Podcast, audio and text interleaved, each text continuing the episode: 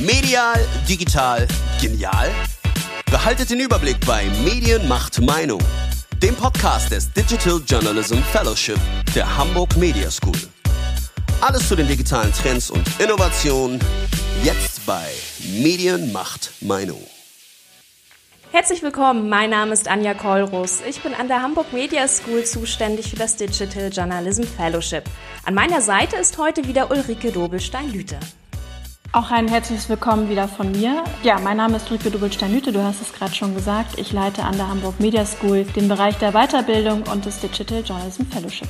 Ja, heute sprechen wir mit einer Frau, die in einem Interview den, wie ich finde, bemerkenswerten Satz gesagt hat, ich glaube weiterhin ans Gedruckte. Vor zehn Jahren kaufte Kasia Moll-Wolf von ihrem Arbeitgeber Gruner und Jahr ein Monatsmagazin ab, das eigentlich im Zuge von Sparmaßnahmen eingestampft werden sollte. Schon damals ein mutiger Schritt. Heute wollen wir von Kasia erfahren, ob sie immer noch an Print glaubt und was seit dem Magazinkauf von damals passiert ist. Kasia, herzlich willkommen. Vielen Dank für die Einladung. Ich freue mich sehr, dabei zu sein. Ja, Anja hat von dir ja gerade das Zitat aufgenommen.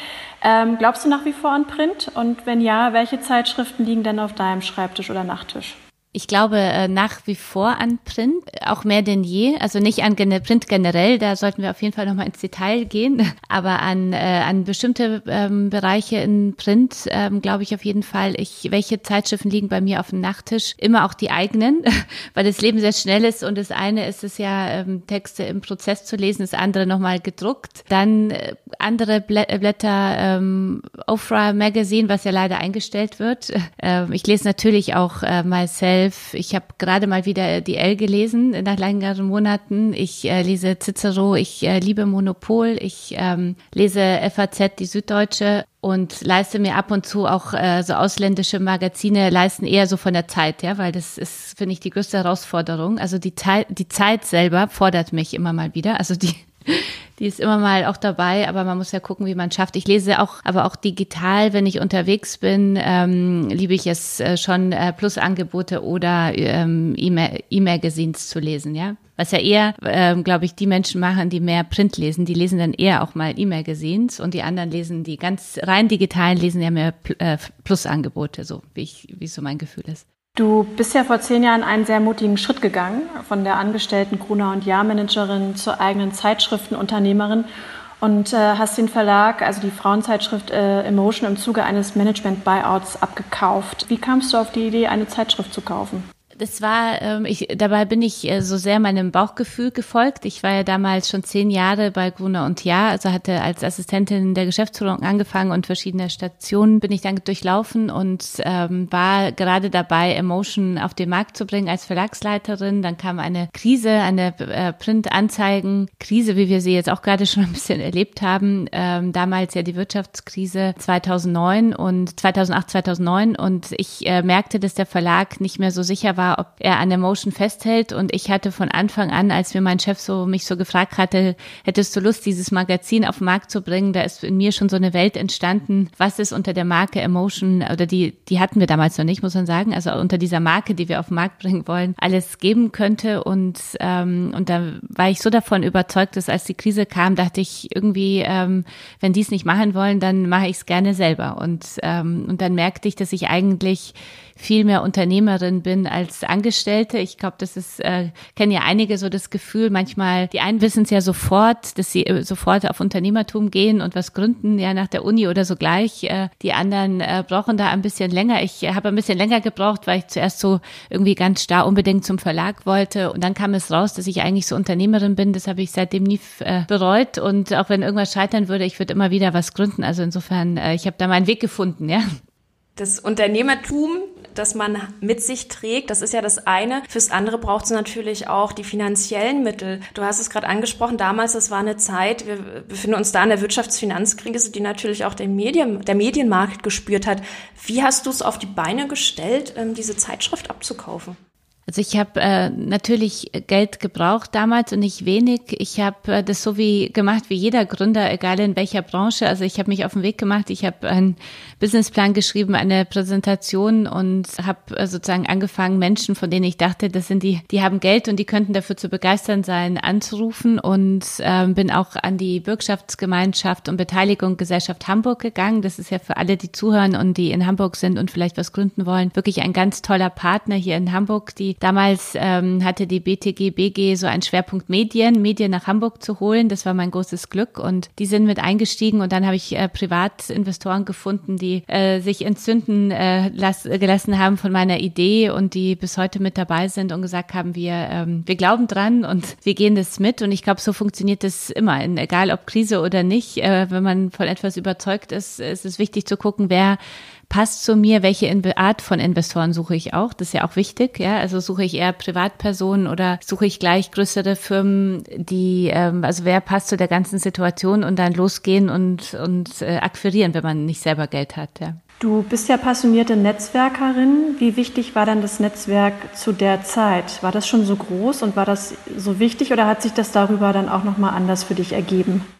Das klingt jetzt vielleicht ein bisschen komisch, aber ich habe erst das Gefühl, dass ich so seit zwei Jahren ungefähr mir erst selber bewusst äh, geworden ist, wie groß mein Netzwerk ist und dass ich eigentlich schon eine ganz gute Netzwerkerin bin. Ja, damals, als ich angefangen habe, hatte ich ähm, kein, also bewusst kein Netzwerk. Ich kannte keinen einzigen Unternehmer. Ja, also außer jetzt im Freundeskreis meiner meiner Eltern oder so, die weit weg waren. Aber sonst äh, war ich in München äh, eher so unter. Ich habe ja Jura studiert, das heißt, mein ganzer Freundeskreis waren eher eher Juristen und Künstler und und ähm, so Unternehmer gar nicht. Und ich habe aber angefangen, ich habe einfach gegoogelt damals ja schon und, und geschaut, wer ist M&A und Printmagazine, Medien äh, unterwegs und habe dann angefangen, einfach die, die ich im Freundeskreis kannte, die vielleicht jemanden kennen, die, die wiederum investieren, angerufen. Und so hat äh, habe ich dann angefangen, mein eigenes Netzwerk auch aufzubauen, weil ich sehr, sehr viele äh, Gespräche geführt habe mit sehr spannenden Menschen. Es hat sehr lange gedauert, bis jemand da war, der gesagt hat, ich, ich bin dabei und ich investiere, aber es sind viele viele Kontakte aus diesen Gesprächen entstanden und, ähm, und ich finde Netzwerken wichtiger denn je und mir ist es so bewusst geworden, dass es wichtig ist, nicht nur das Netzwerk aufzubauen, sondern auch in, in Zeiten, wenn man denkt, da könnte mir mein Netzwerk äh, helfen, durchaus auch aktiv zu werden. Ich glaube, dass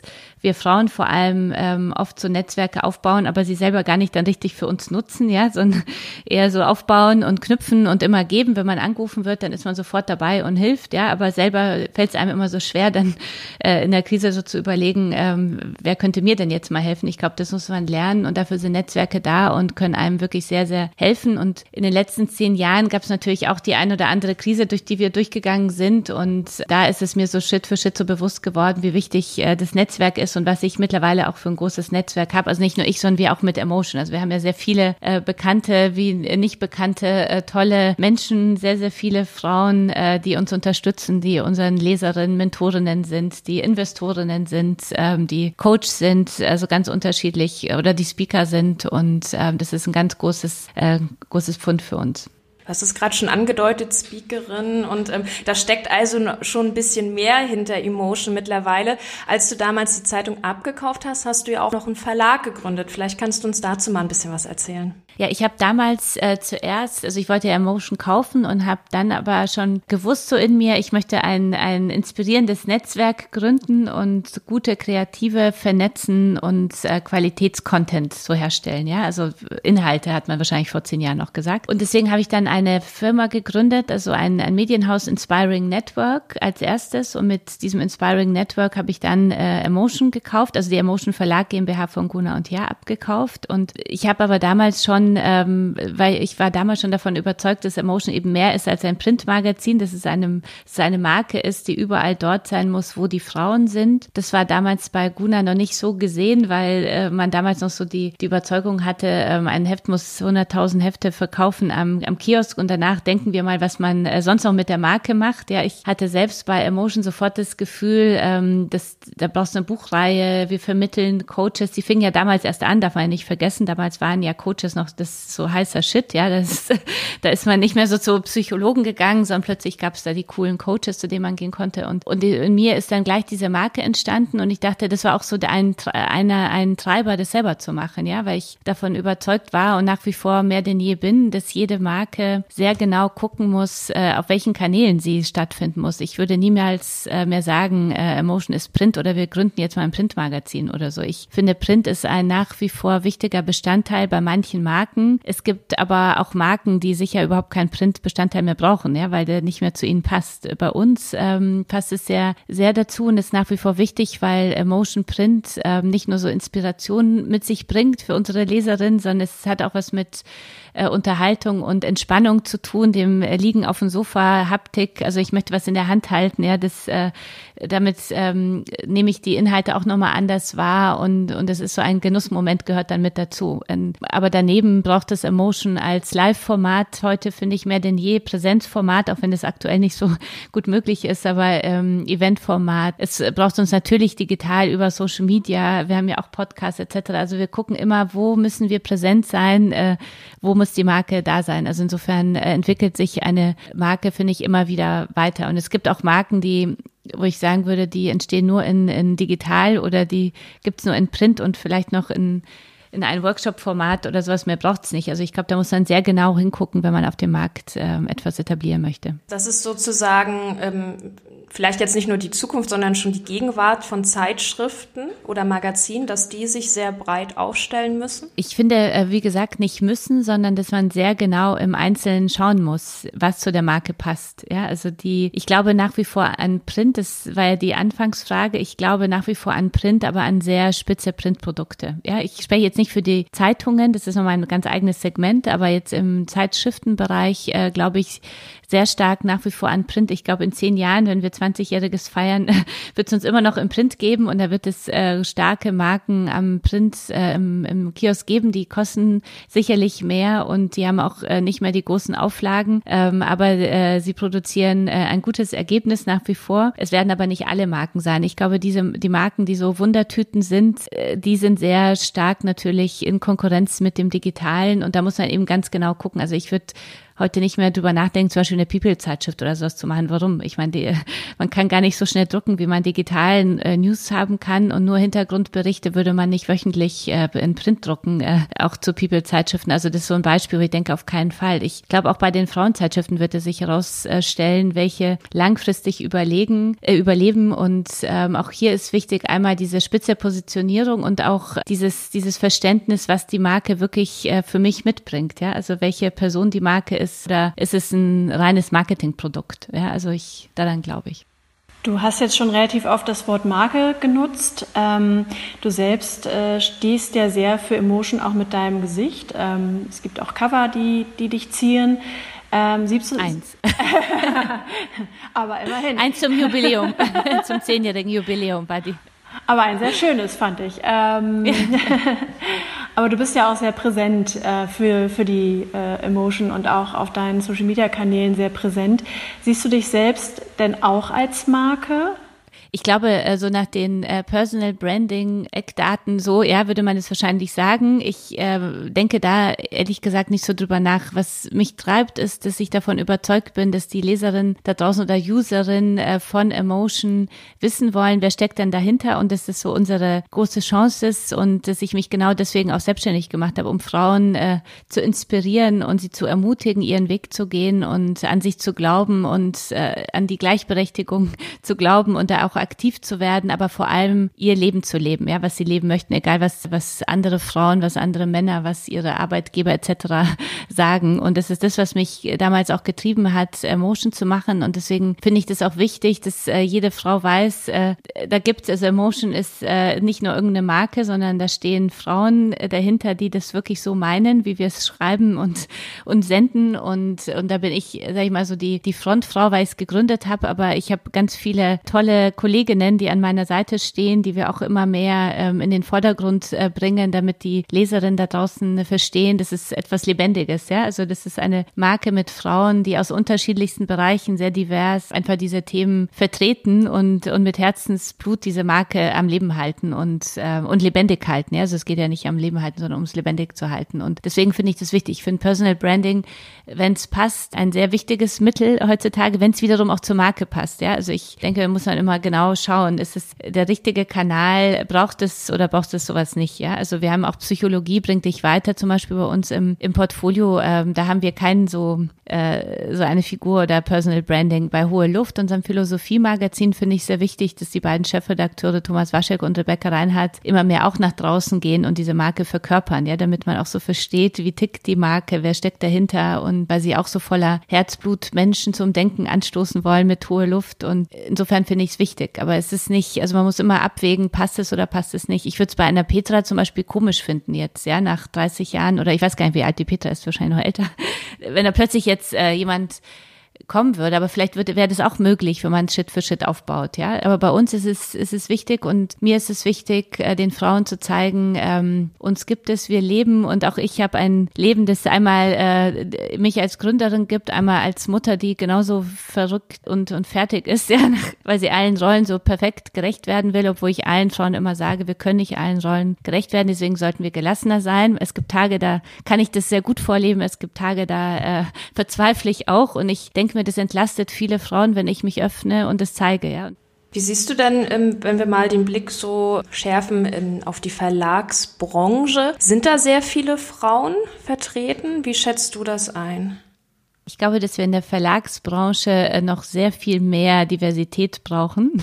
Ich erinnere mich an letztes Jahr, Januar, da wurde ich Medienfrau des Jahres beim Horizont Award und habe da meine Rede gehalten und habe fast in eine dunkle, dunkle Teil, äh, Zuschauerschaft geschaut. Da waren kaum Frauen da und es gibt schon natürlich äh, starke Frauen ähm, mal ganz äh, an der Front, ja, äh, so ein paar wenige, aber wenn man dann in die zweite Reihe guckt, gibt's ja schon viel zu wenige Frauen. Also Diversität ist dann nochmal, glaube ich, eine Herausforderung. Äh, aber jetzt allein jetzt nur auf die Geschlechter zu sagen, äh, es braucht viel mehr Frauen Frauen in der Medienbranche. Ja, ich, ich finde, es ist sehr, sehr wichtig, weil wir das ja vorleben und, äh, und immer auch die anderen Unternehmen anprangern, dass sie gleichberechtigt in der Gleichberechtigung vorangehen sollen, Diversität, Frauenquoten etc. Ich finde, da müssen wir in den Medien noch viel besser, besser werden. Also da gibt es noch viel zu tun. Ja, es ist immer noch an ganz vielen Stellen sind die Entscheider Männer und die Frauen, es werden ja immer wieder auch Frauenquoten in einzelnen Verlagshäusern veröffentlicht und dann ist es toll, wenn es in einem Medium plötzlich dann eine Frau wieder gibt, ja, aber, aber wenn drumherum dann äh, 80 Prozent Männer wieder bei anderen äh, Marken sind, dann ähm, ist es einfach nicht genug. Ja, also wir haben da noch einen sehr großen Weg zu gehen, vor allem jetzt auch nach Corona, äh, wo wir Frauen, glaube ich, an ganz vielen Stellen gemerkt haben, wenn es darauf ankommt, sind wir schon diejenigen wiederum, die,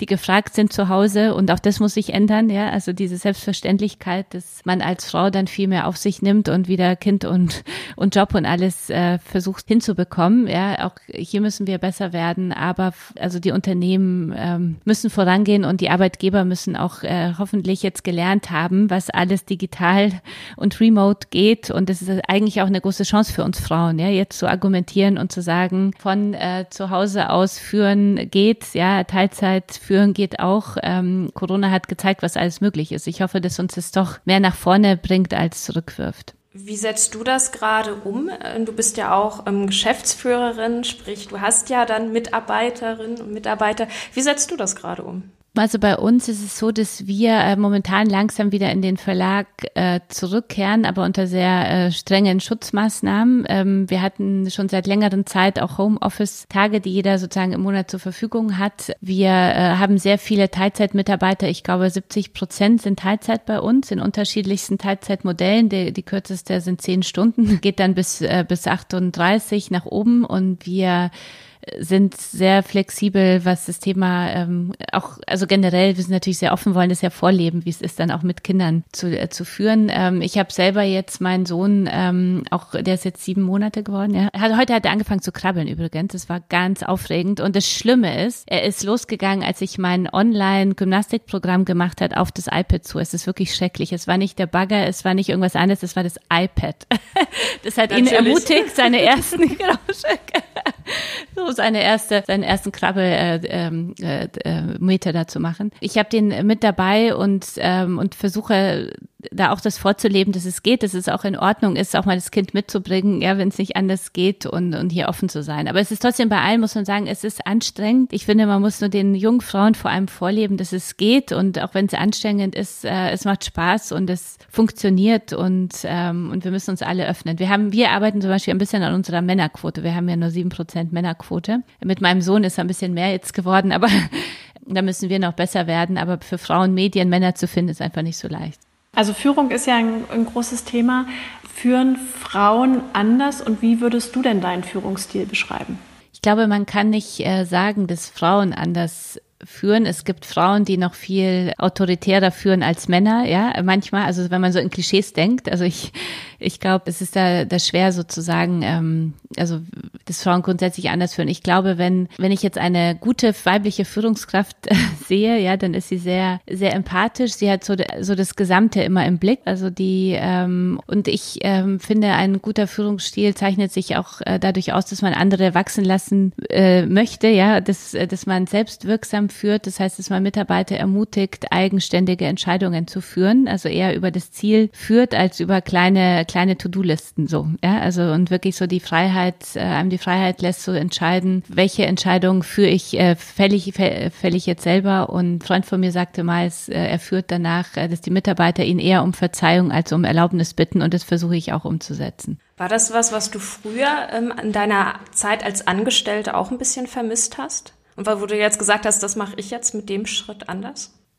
Ich glaube, ich habe es eher so mal äh, eher beobachtet im Konzern. Ich hatte selber einen, einen, einen Chef, Volker Breit, äh, der mir sehr große Freiheiten gelassen hat. Ich war aber auch vom ersten Moment so selbst motivatorisch tätig, wie auch viele Frauen tätig sind. Ja, dass man denkt, da, da wollen wir jetzt hin und egal, ähm, ob ich jetzt gelobt werde oder oder irgendwie, ich weiß schon, also ich funktioniere schon ganz gut, ja, weil ich weiß, dass ich das so äh, für die Marke da erreichen will. Und ich hatte aber wirklich äh, in ihm einen tollen Chef, der einen sehr ähm, gefordert hat, aber auch äh, sehr viele, der mir sehr viele Freiheiten gelassen hat und mir auch äh, mich auch Fehler hat machen lassen. Das finde ich auch sehr wichtig, weil wir aus Fehlern so viel lernen, ja. Und äh, das war wirklich ähm, sehr gut. Ich habe aber natürlich sehr viele verschiedene Führungsstile dann in so einem großen Konzern beobachtet und habe für mich selber immer wieder so entschieden, äh, so würde ich es machen, so würde ich es äh, nicht machen. Und da habe ich auch viel so gelernt, was mir selber wichtig ist für einen guten Führungsstil und was mir hier auch im Unternehmen wichtig ist. Also ich finde dieses Thema andere Menschen wachsen lassen, muss eine Führungskraft mitbringen. Ja, wenn jemand nur Lust hat, selber die Nummer eins zu sein, ohne andere groß werden zu lassen, finde ich das sehr schwierig. Ich finde, als Führungskraft muss man auch so die Größe haben und das erkennen, dass es eine Chance ist, in manchen Bereichen auch jemanden zu holen, der besser ist als ich, ja, wenn, wenn er was besser macht, was ich gar nicht kann. Ich glaube, das ist auch eine Größe, die eine Führungskraft mitbringen sollte, ähm, dass es ja darum geht, das richtige Team zusammenzustellen und dass es nicht darum geht, in allem immer so die Nummer eins zu sein. Also ich glaube, das ist auch eine ganz äh, wichtige Eigenschaft, die eine Führungskraft mitbringen sollte. Du hast ja damals den Verlag gegründet, schon in der Krisenzeit. Die Wirtschafts- und Finanzkrise hatten wir schon erwähnt. Wir sprechen wieder in bewegten Zeiten. Was bedeutet Corona jetzt eigentlich für euren Verlag oder generell für die ähm, ja, Verlagswelt?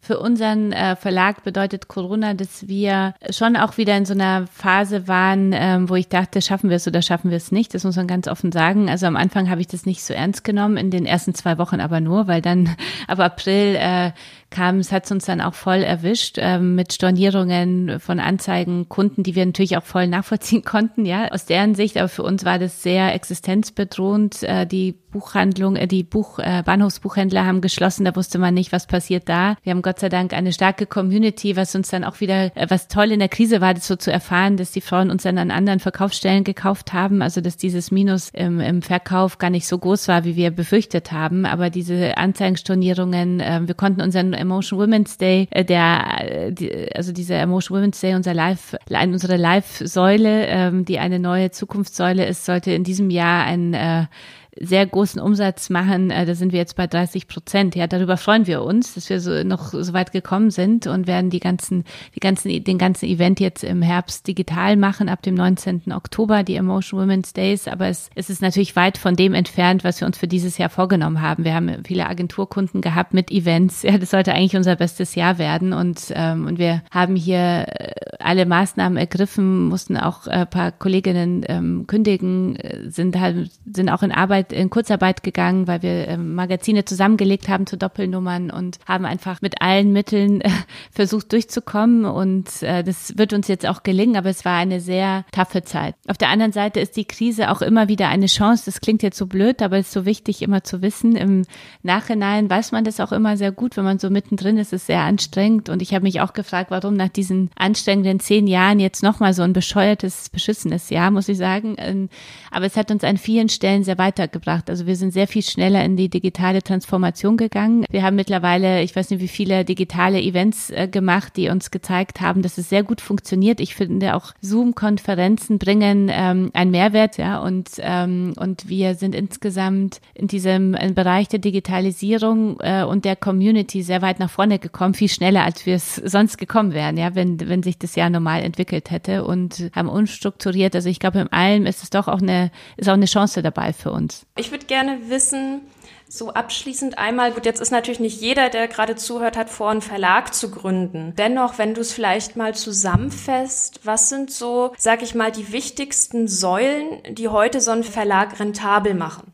Ich finde, dass es sehr stark von dem Produkt abhängt. Also weil ich ähm, denke, wenn man sich sehr spitz positioniert und ich sag mal die die Angelzeitschrift für die Forelle gründet, ja, dann kann es sein, dass man nur ein Printprodukt macht, ja, mit einem guten Kundenservice und einer Website, wo man dieses Produkt bestellt und das ist so eine tolle Zielgruppe ist, dass man damit sehr gut Geld äh, verdienen kann, auch noch mit Anzeigen und Produkten, die genau auf diese diese Zielgruppe erreichen wollen, ja. Und äh, wenn man eine Frauenzeitschrift heute äh, gründet, ähm, ist es wichtig zu gucken, wo muss ich präsent sein, mit welchen, an welchen Kanälen und wo sind die Menschen bereit, also meine Zielgruppe, meine Frauen bereit, dafür Geld äh, zu zahlen. Ich, wenn ich ein sehr spitzes, hochwertiges Produkt mache, glaube ich, kann es durchaus Sinn machen, einen, einen hohen Copypreis zu haben, so dass Print doch auch, äh, doch auch, auch rentabel sein kann. Es ist aber von Anfang an, finde ich, sehr wichtig ähm, zu gucken, dass ich schaue, wo sind noch zusätzliche Kanäle, um eben für Krisen äh,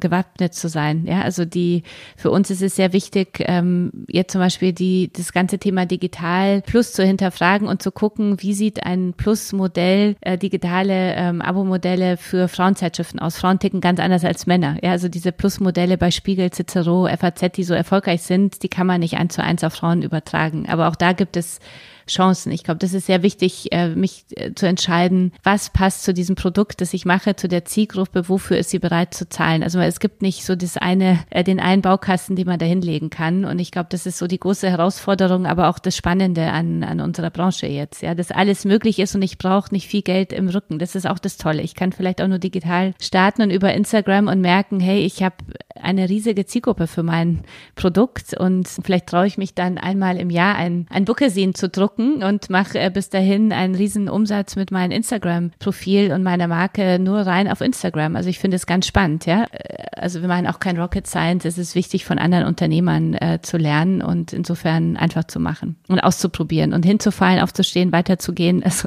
ich glaube, das ist, äh, das ist das, worauf es ankommt. Wir haben heute mit Kasia Moll-Wolf darüber gesprochen, warum auch Rind weiterhin Sinn macht, wie ein Verlag gegründet wird und was so die aktuellen Herausforderungen sind sind. Ja, herzlichen Dank für das Gespräch, Kasia.